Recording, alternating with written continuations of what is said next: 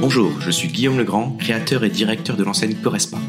Bienvenue sur mon podcast consacré aux personal trainers et coachs sportifs qui désirent entreprendre dans le fitness avec succès, se développer sereinement, performer durablement et vivre confortablement de leur passion. Vous pouvez également me retrouver sur ma chaîne YouTube et sur mon site internet Correspa Academy.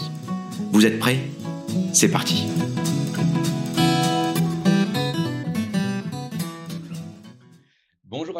à chacune. On se retrouve aujourd'hui en super compagnie avec euh, Mathias. Salut Mathias.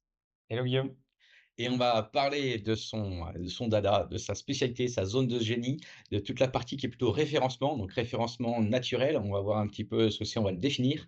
Et dans un deuxième temps, on va voir également le référencement qui est plutôt payant avec notre ami de Meta, tout ce qui est ads, ce qu'on appelle ads, avec Google et Meta. Donc, on va voir un petit peu ces, ces deux temps-là. On va essayer d'être le plus concret possible, que vous soyez manager d'un club de sport ou que vous soyez euh, personal trainer indépendant. Avant de commencer, Mathias, eh, je te laisse aller 30 secondes. Est-ce qu'en 30 secondes, tu pourrais te présenter qui tu es, qu'est-ce que tu fais? Oui, bah, je m'appelle Mathias Elania, j'ai 34 ans. Euh, je suis le directeur général de Fitness Boost, une agence euh, spécialisée dans l'acquisition, ce dont on va parler euh, sur ces deux temps, dans le secteur du, du sport et du bien-être, et basé à Marseille, là dont je te parle, et à Grenoble. Top. Eh ben, ton pitch de vente là en 29 secondes, c'est super. Ah ouais, j'ai fait en neuf, parfait. Au taquet. Euh, Mathias, si on commence par le référencement naturel, euh, ce qu'on appelle SEO, est-ce que tu pourrais le définir de manière générale euh, pour les personnes qui nous écoutent, qui, qui nous regardent, par rapport vraiment à ce que c'est, tout simplement avant de rentrer dans le détail? Oui, donc le, ce qu'on dit SEO, déjà, c'est Search Engine Optimization. Donc c'est de l'anglais et c'est du référencement naturel. Ce qui a pour but d'améliorer la visibilité en ligne d'un club de fitness, un coach sportif ou un studio, etc en positionnant le site web en haut des résultats de recherche pour attirer plus de trafic. Voilà, c'est ça le référencement naturel. Ok, donc c'est uniquement par du, euh, de gagner en visibilité plus facilement par rapport à la concurrence notamment? Exactement. Il faut savoir que les moteurs de recherche, c'est comme le nom l'indique, des, environnements dans lesquels on recherche des choses et on, obtient des résultats. Et le but, c'est, par les recherches des internautes, se placer sur celles qu'on considère qualifiées pour ce qu'on propose comme service et produit. D'accord. J'ai beaucoup de, de coachs ou de managers qui, à qui on est en relation. À chaque fois, tu le vois bien dans leur stratégie de com, c'est d'être visible hein, pour après euh, trouver du client. Il y a du digital, il y a du non digital. toi, cette stratégie SEO, vu que tu as dit que c'était pour être visible, tu la mets à quel niveau pour toi? C'est un, un prérequis quoi qu'il arrive? Ou entre guillemets, ça arrive un petit peu en dessous après dans les, les échelles de priorité?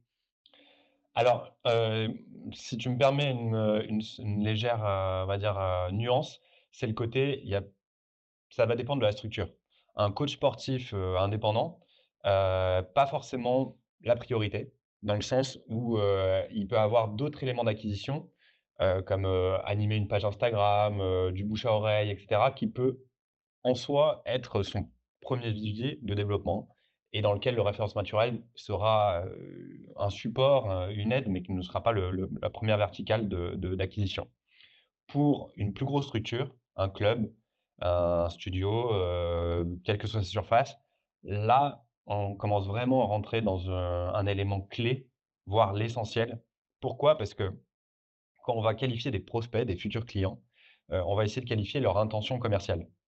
Quelqu'un qui va être touché par vos visuels sur Instagram, euh, votre publicité, etc., son intention commerciale, elle ne sera pas aussi importante, aussi claire et aussi définie que quelqu'un qui va rechercher studio coaching dans votre zone de chalandise. Et c'est là où euh, le SEO va vraiment bah, vous aider à vous tailler la part du lion. C'est que c'est des personnes qui ont l'intention commerciale la plus qualifiée, la plus haute sur laquelle vous vous positionnez. Ok, top. Donc ça permet de qualifier son client en premier.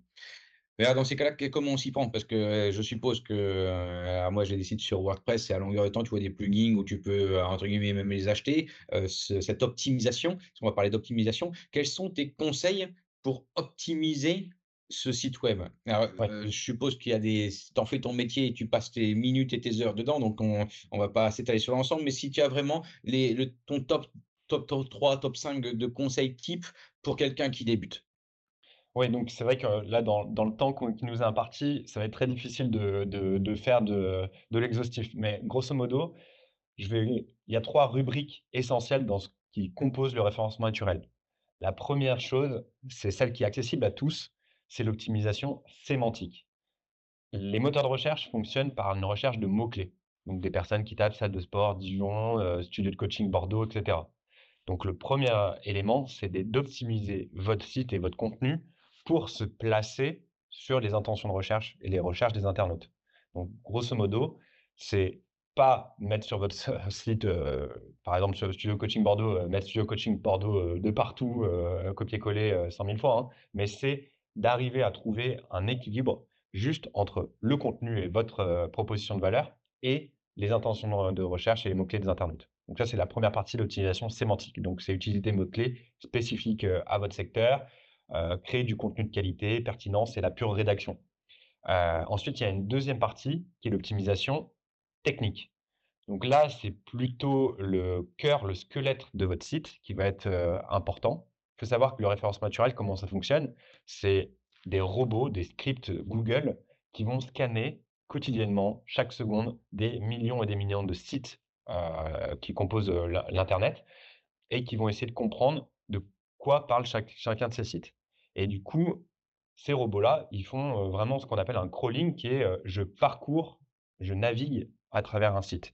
Et plus dans l'optimisation technique, on va faciliter ce parcours, plus le travail des robots va être important et qualitatif.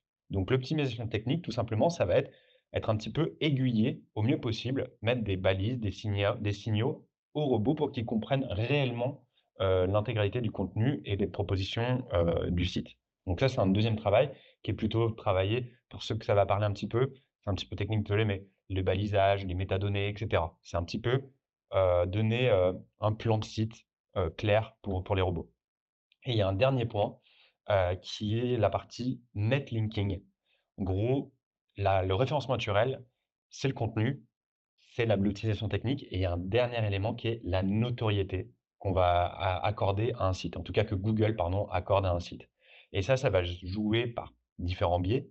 Mais par exemple, aujourd'hui, les sites qui ont la plus haute notoriété, c'est des sites comme Wikipédia, euh, comme euh, des grands médias presse, etc.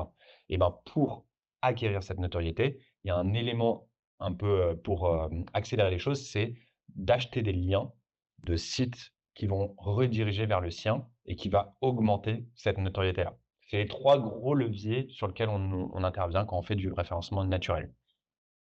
Ok, c'est top, c'est très clair. Contenu avec les mots-clés, technique pour tout ce qui est balisage, etc.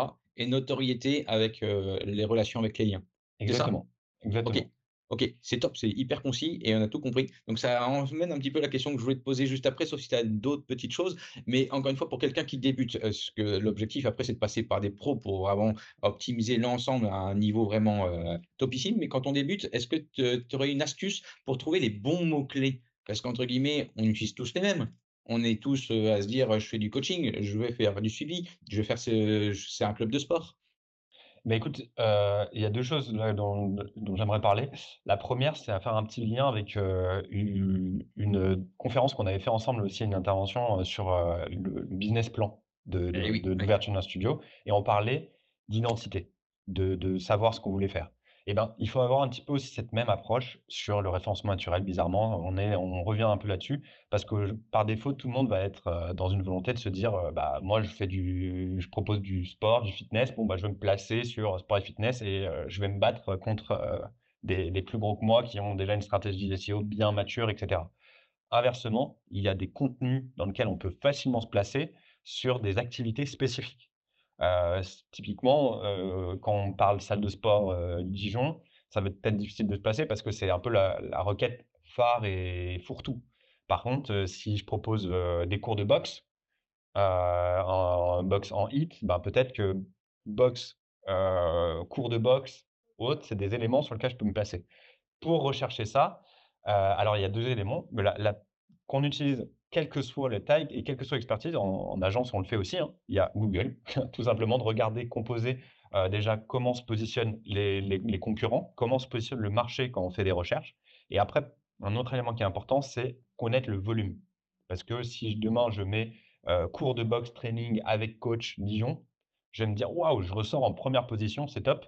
Mais en fait, il y a peut-être une personne par mois qui recherche cette requête-là et du coup, bah, être visible dessus, c'est un impact qui est moindre alors que si j'avais juste mis boxing Dijon, je voyais qu'il y avait 500 personnes par mois qui recherchaient. Donc pour ça, on peut utiliser des outils proposés directement par Google, notamment pour les outils ads qui permettent de connaître les outils volume, volumétriques de ces recherches.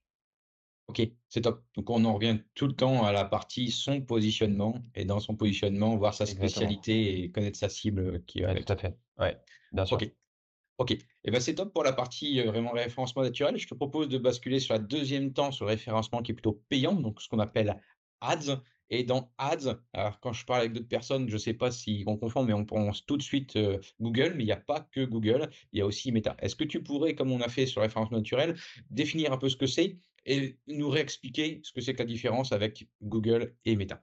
Oui, bien sûr. Donc, euh, je vais embrayer d'abord avec Google Ads, puisque c'est le, la, la euh, service, on va dire, le fraternel de, du référencement naturel. C'est Google eux-mêmes qui proposent une prestation de, régie publicitaire où, un peu dans le même système que de référencement naturel, on peut se positionner sur des mots-clés spécifiques, mais cette fois-ci en payant. C'est-à-dire que le référencement naturel, ça se fait naturellement par nos actions en interne sur notre site internet qui vont nous placer. Là, quelles que soient nos actions, on va payer Google avec un budget publicitaire défini pour être positionné sur des mots-clés. Et c'est là où on voit, vous pouvez vous prêter au jeu, mais je pense que la plupart de nos auditeurs le, connaissent. Vous voyez un petit sponsorisé sur l'intention, enfin sur le résultat de recherche qui indique que là, c'est un référencement payant.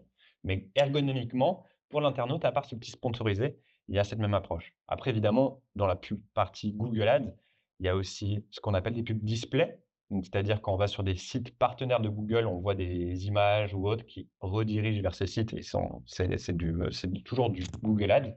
Et après, petit, euh, plus récent, mais quand même très important à mentionner, il y a aussi ce qu'on appelle YouTube Ads, où euh, ça va partir un petit peu du même écosystème, ça appartient à Google, mais là, on va être sur de, l'aspect vidéo et, sur notre euh, secteur, ça peut être très pertinent et très efficace. Donc ça, c'est pour Google Ads. Et ensuite, il y a Meta donc du groupe Meta, qui détient Facebook, Instagram, WhatsApp. Et sur plutôt la verticale Facebook et Instagram, là, on ne va pas faire diffuser de la publicité sur des intentions de recherche, sur des mots-clés, puisque c'est un réseau social. Donc, on va plutôt diffuser des publicités visuelles sur des audiences. Donc, c'est des personnes qui sont appartenantes au réseau de Facebook et Instagram et qui consomment ce réseau quotidiennement. Ok, merci pour ces précisions. Et dans cette partie ads, euh, quelles sont un peu les meilleures pratiques pour cibler efficacement bah, le public, euh, notre, notre cible type qu'on veut avoir quand on veut faire une campagne de référencement payant? Bah, là, tu viens de mettre, euh, pour moi, une partie de la réponse quand tu dis définir ce cible type. c'est très important d'être en mesure de connaître le persona qui va être la plus à même de convertir en salle. J'insiste bien là-dessus. Quand je dis en salle, en studio, dans votre établissement en tout cas, parce que convertir sur les réseaux sociaux, c'est pas la même chose que convertir ensuite sur place. Et il faut être en mesure de savoir quel va être le, prospect qui va être bah, celui où on sait que correspond au mieux à la personne qui a le budget suffisant pour se payer un abonnement, à la motivation suffisante pour venir de manière récurrente, etc., etc. Donc ça, c'est vous qui avez le mieux cette réponse-là. Mais c'est important de faire ce propre travail-là parce que c'est ça qui va après définir tout le ciblage que vous allez faire, qu'il soit en annonce, pour la partie Google Ads, pour l'appeler textuel, et dans les cibles de, mots-clés de rechercher en chérie, ou dans la partie plutôt visuelle de méta et dans les audiences qu'on va construire quand on fait des méta-ads. Ok. Et dans cette partie ads, euh, quels sont un peu les paramètres qu'on peut mettre et les plus intéressants qui permettent de cibler, cibler? Ce qu'on a compris que l'objectif c'est de cibler et plus on sera ciblé, plus on aura exactement la cible type qu'on veut avoir et donc plus de potentiel de toucher la bonne personne pour après le transformer en client. Quels sont un peu les, paramètres les plus importants? Oui, bah là, tu en, as trois principaux. Tu as le premier qui est le plus classique, c'est le, ciblage, euh, on va dire, géographique et démographique. Donc, euh, cibler dans cette zone de chalandise, s'assurer que c'est des champs hein, qui ne sont pas en dehors de la, zone potentielle d'accès euh, à, votre service. Euh, la démographie, donc voilà, sur un studio, Potentiellement, il y a plus d'hommes, plus de femmes. c'est le, gérant qui est en mesure de, pouvoir définir tout ça. ensuite, tu as une cible audience avec intérêt. Donc ça, c'est Facebook et Instagram qui annoncent connaître assez efficacement les intérêts des internautes qui utilisent quotidiennement Facebook et Instagram. Ça joue sur quoi? Ça joue évidemment sur moi si bah, je, là, hier, il y avait le match Paris Saint-Germain-Dortmund. Je, je, regarde des photos de Kylian Mbappé sur son Instagram, je like. Facebook va se dire Mathias est intéressé par le foot. mais ça peut aussi être Mathias va sur l'équipe, puis va sur un site du Paris Saint-Germain. Ah, Mathias aime le foot et Paris Saint-Germain, même si je suis pas allé sur Instagram. Donc, c'est pour ça que c'est assez poussé dans leur compréhension des intérêts. Et ça, du coup, bah, qu'est-ce qu'on va faire? On va essayer de cibler des intérêts qui vont avoir un lien avec votre proposition de service. Donc, ça peut être du fitness, du box, la remise en forme, du bien-être, etc. Et ça, pour le coup, l'intérêt pour Meta et pour Google Ads, c'est que vous fassiez de la publicité parce que bah, vous, leur apportez des sous. Donc, cet aspect-là, il est assez bien fait. Il y a un dernier point qui est très important aussi, c'est ce qu'on va appeler l'audience similaire. Et donc là-dessus, on va utiliser plutôt vos données directes. Donc par exemple, les visiteurs de votre site internet via un pixel, un fichier, si vous avez un fichier ancien client, fichier client, etc. Et on va faire ce qu'on appelle du retargeting en mettant un pourcentage plus ou moins grand de similarité avec ces audiences-là. Donc, par exemple, vous donnez un cas concret, on peut intégrer dans le dans l'algorithme votre fichier client et mettre un pourcentage de 1% à cette audience et ça va demander du coup à l'algorithme Meta de chercher les personnes qui se rapprochent le plus de, de votre fichier client. C'est les, les, trois gros axes. Après, il y a plein d'autres stratégies qu'on peut qu'on pourrait mentionner, mais qui dépasseraient le temps. Mais en tout cas, les trois gros axes de création d'audience quand on part de zéro, c'est ça. C'est cela. OK, merci. Merci encore une fois pour ta précision, c'est hyper intéressant et merci pour ce que tu apportes à tous ceux qui nous écoutent et qui nous regardent. c'est vraiment de la plus-value à apprendre et essayer de mettre en place et on voit l'importance après des pros pour passer le level supérieur. tu as parlé de sous au moment, en effet, c'est un budget. Donc quand on regarde les on a parlé du référencement, naturel et du référencement payant. je vais te mettre la même question dans deux questions, une seule en deux. qu'est-ce qu'il faut choisir? Est-ce qu'il y a un choix à faire? Est-ce qu'il y a un peu plus là alors tu l'as dit, en partie pour le référencement naturel, pour la partie un personal trainer, en effet, il faut faut scinder les choses. Mais quelle priorité? Peut-être en pourcentage? Même si chacun est différent, chacun est unique et il faut faire une étude, bien entendu. Et une fois que tu avais répondu à ça, il y a la question suprême qu'on pose tout le temps, c'est ça coûte combien? Alors moi, je ne poserai pas la question ça coûte combien? C'est qu'est-ce que tu conseilles pour un club de sport ou qu'est-ce que tu conseilles pour un personnel trainer? Globalement, à mettre dans le naturel et à mettre dans le payant et peut-être de préciser un peu en nombre de campagnes par an. Ouais, Bon courage, parce que là, c'est une sacrée question. N'hésite pas à me reprendre à un moment si je, perds le fil sur, sur, la scène de séquencement des réponses. donc, première chose, sur quoi prioriser? Le référencement naturel, quand je vous l'ai présenté, je ne sais pas si c'était clair pour vous, mais concrètement, se dire je vais faire des, textes avec des mots-clés pertinents qui correspondent à mon activité et à, ce qu'attendent les internautes, ça paraît accessible. En tout cas, tout le monde sait pitcher, je pense, son activité et se dire je vais faire un contenu qui, en plus, va mettre un peu le mot-clé. Ça paraît accessible à tout le monde. Le fait que ça nous différencie sur est-ce qu'il y en a qui ont des réussites ou pas, c'est que c'est un travail de long terme. C'est-à-dire qu'il y a plusieurs actions qui vont devoir être faites et surtout, toutes ces actions-là, elles vont devoir être séquencées dans le temps. Parce que si on fait tout d'un coup, en fait, Google comprend notre, notre arrangement, nos actions, et va plutôt pénaliser cette action que la, récompenser. Donc, un premier levier, c'est que le référencement naturel, c'est de l'investissement en temps humain, principalement, en coût aussi, mais surtout, c'est un investissement long terme. Quand je dis long terme, toute chose égale par ailleurs, parce qu'on parle d'une fenêtre 10-12 mois. Mais bon, pour, pour nous, nos internautes, je sais quoi, on parle de long terme. Euh, les méta et euh, les méta ads, les Google Ads, là, on est sur de l'immédiat. C'est-à-dire qu'on paye les, les, les, différents régies et immédiatement, on a notre diffusion de publicité et du coup, on attend un retour. Donc, concrètement, quand on est sur des échelles euh, de, de, retour sur l'investissement qui sont au mois au mois, sur un trimestre, etc., clairement, moi, j'ai une préférence, en tout cas pour les, les ads, parce que ça permet souvent d'être un peu un propulseur, de lancer une machine et de mettre en exergue après d'autres éléments qui vont être comment, quel est mon process d'acquisition? Parce que très souvent, moi, en tout cas, dans, mon expérience, les, clients avec qui je collabore qui n'avaient pas forcément d'investissement publicitaire au départ, ben, c'était du parrainage, du bouche à oreille. Donc, tout paraissait rodé. Mais passer une autre étape qui est un prospect un peu moins qualifié, un peu moins sûr de s'inscrire, il faut avoir un pitch, il faut avoir une manière d'accueillir, etc. Tout ça, ça permet de professionnaliser. Donc, j'avoue que j'aurais cette préférence-là si on séquençait les choses. Euh, donc ça, c'est pour la première réponse. Sur le budget, euh, pour le référencement naturel, c'est assez variable parce que déjà, ça va dépendre si vous faites vous, ça sera plutôt du temps humain sur l'aspect euh, rédaction. Si vous passez par du prestataire, c'est très variable également. Il y a un élément qui va être assez incompressible, c'est l'achat de liens. Quand vous passez vous-même à le faire un petit peu de manière, va dire, avec vos moyens, votre compréhension, etc., ça peut assez vite chiffrer. On peut parler de backlinks qui vont facilement coûter plusieurs centaines d'euros à acquérir et il en faut, disons, quelques-uns tous les trois mois pour justifier cet, élément-là. Donc, c'est un premier élément de réponse. Sur les meta-ads, là, c'est un petit peu plus cash et Google Ads, pareil. Meta-ads, moi, je conseillerais pour démarrer un budget qui va être pas en dessous de 15 euros quotidien. Pourquoi? Parce que c'est là où on va avoir un ratio diffusion de la publicité, interaction avec celui-ci qui est le plus intéressant. Pour vous donner une, idée plus générale, on va rarement au-dessus de 50 euros quotidiens sur des clients, même quelle que soit la structure, c'est-à-dire même des très grosses salles, je pense à du fitness park, etc. On va rarement être au-dessus de ça, parce qu'après on est sur de la sous-optimisation de budget.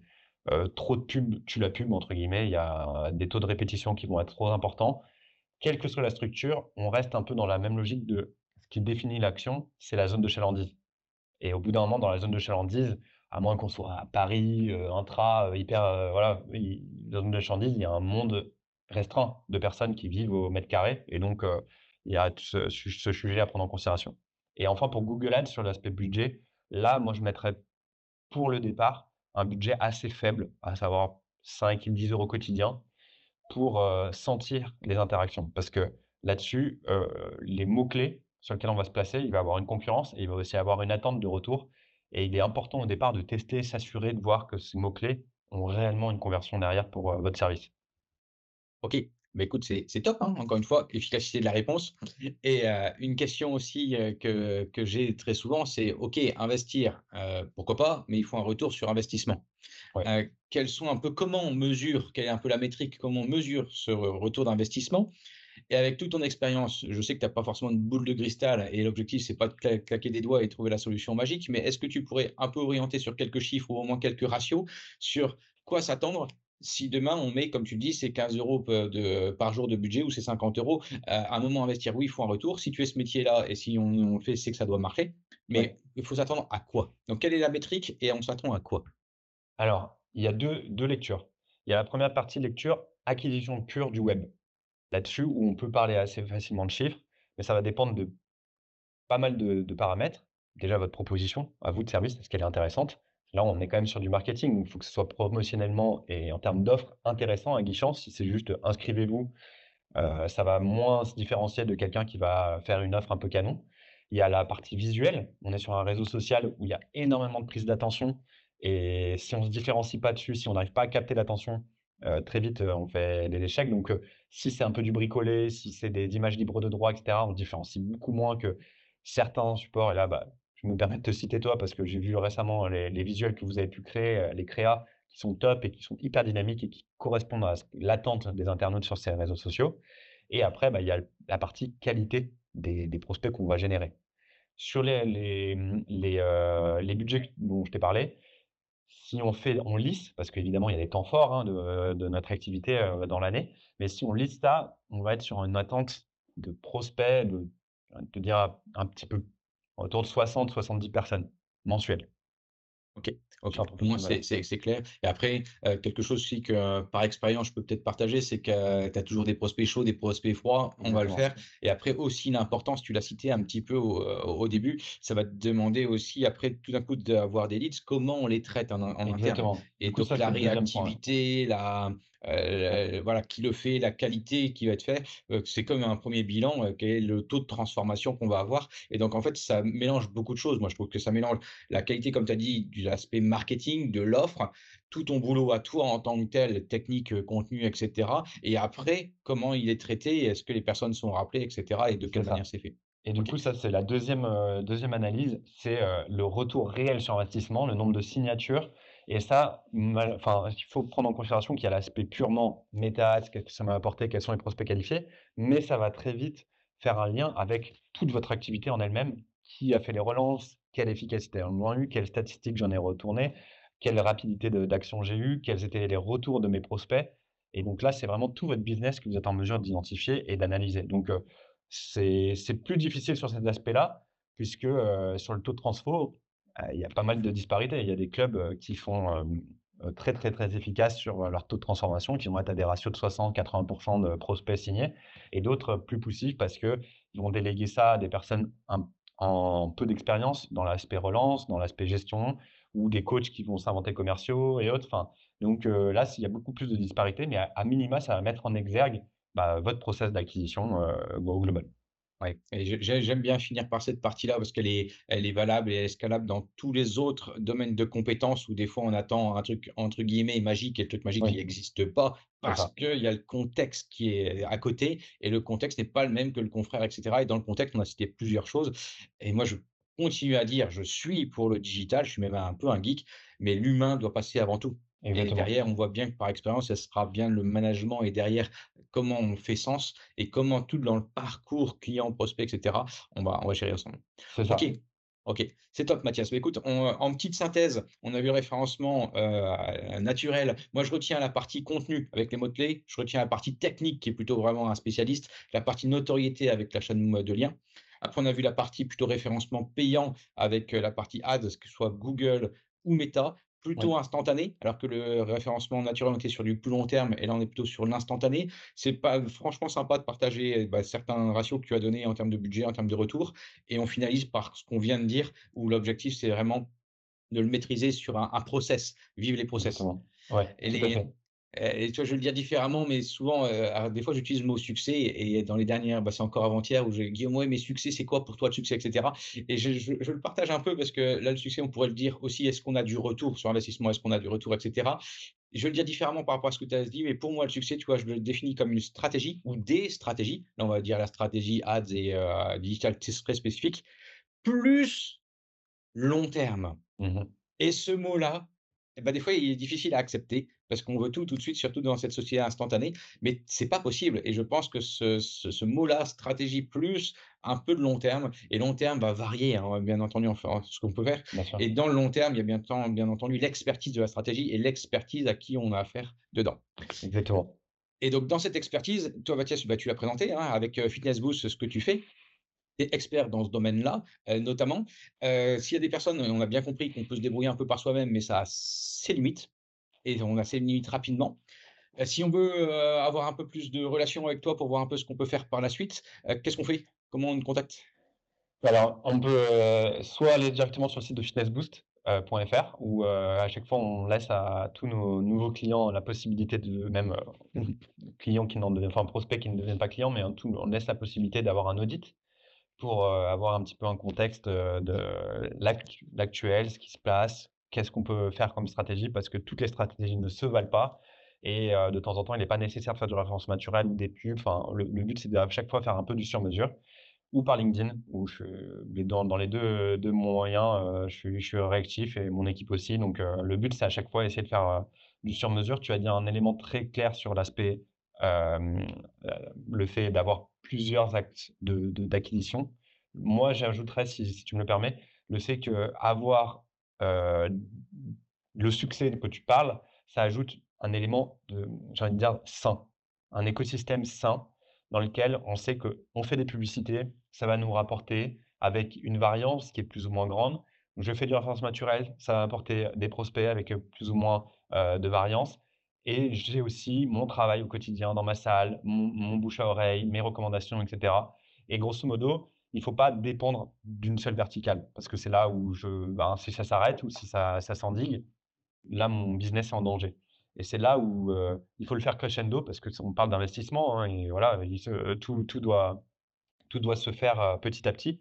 Mais derrière, après, on crée un écosystème très sain dans lequel on sait qu'il y a des prospects. Ces prospects ne se valent pas tous. Il peut y avoir beaucoup plus de volume et moins de qualité dans Facebook, beaucoup plus qualitatif dans le référencement naturel si moins de volume, etc. Mais au moins, je sais que j'ai mon écosystème sain dans lequel mes équipes travaillent et j'ai de la pérennité et je garde, je gagne en sérénité. C'est ce qu'on essaie de faire en tout cas avec Fitness Boost et nos clients euh, sur, sur notre accompagnement. C'est top, c'est top. Mathias, tu n'es pas prévenu à ça et je confirme que sa disponibilité, sa bienveillance, sa réactivité, vous avez vu dans ses propos, Mathias est super, va droit au but et c'est ce que j'apprécie notamment chez toi, Mathias. Donc n'hésitez pas à le contacter. Mathias, je, quand on a préparé un petit peu cette, ce podcast, il y a une question qui n'est pas préparée, donc je te prends à chaud et à vif. Euh, si tu avais un. Qu'est-ce que tu pourrais nous partager, soit comme bouquin, soit comme podcast que tu écoutes euh, en, ce moment pour un entrepreneur en lien, pourquoi pas, avec ton métier euh, ou autre qui t'a inspiré là dans ces derniers mois? Et on finira là-dessus. Alors, je, vais faire une réponse, j'espère qu'elle ne sera, elle sera pas, pas vue comme pompeuse, mais j'ai J'écoute beaucoup de podcasts et de, livres entrepreneuriaux. Le, dernier qui m'avait beaucoup marqué, c'était L'art de vaincre de Phil Knight, le créateur de Nike. très intéressant sur, le lancement de Nike.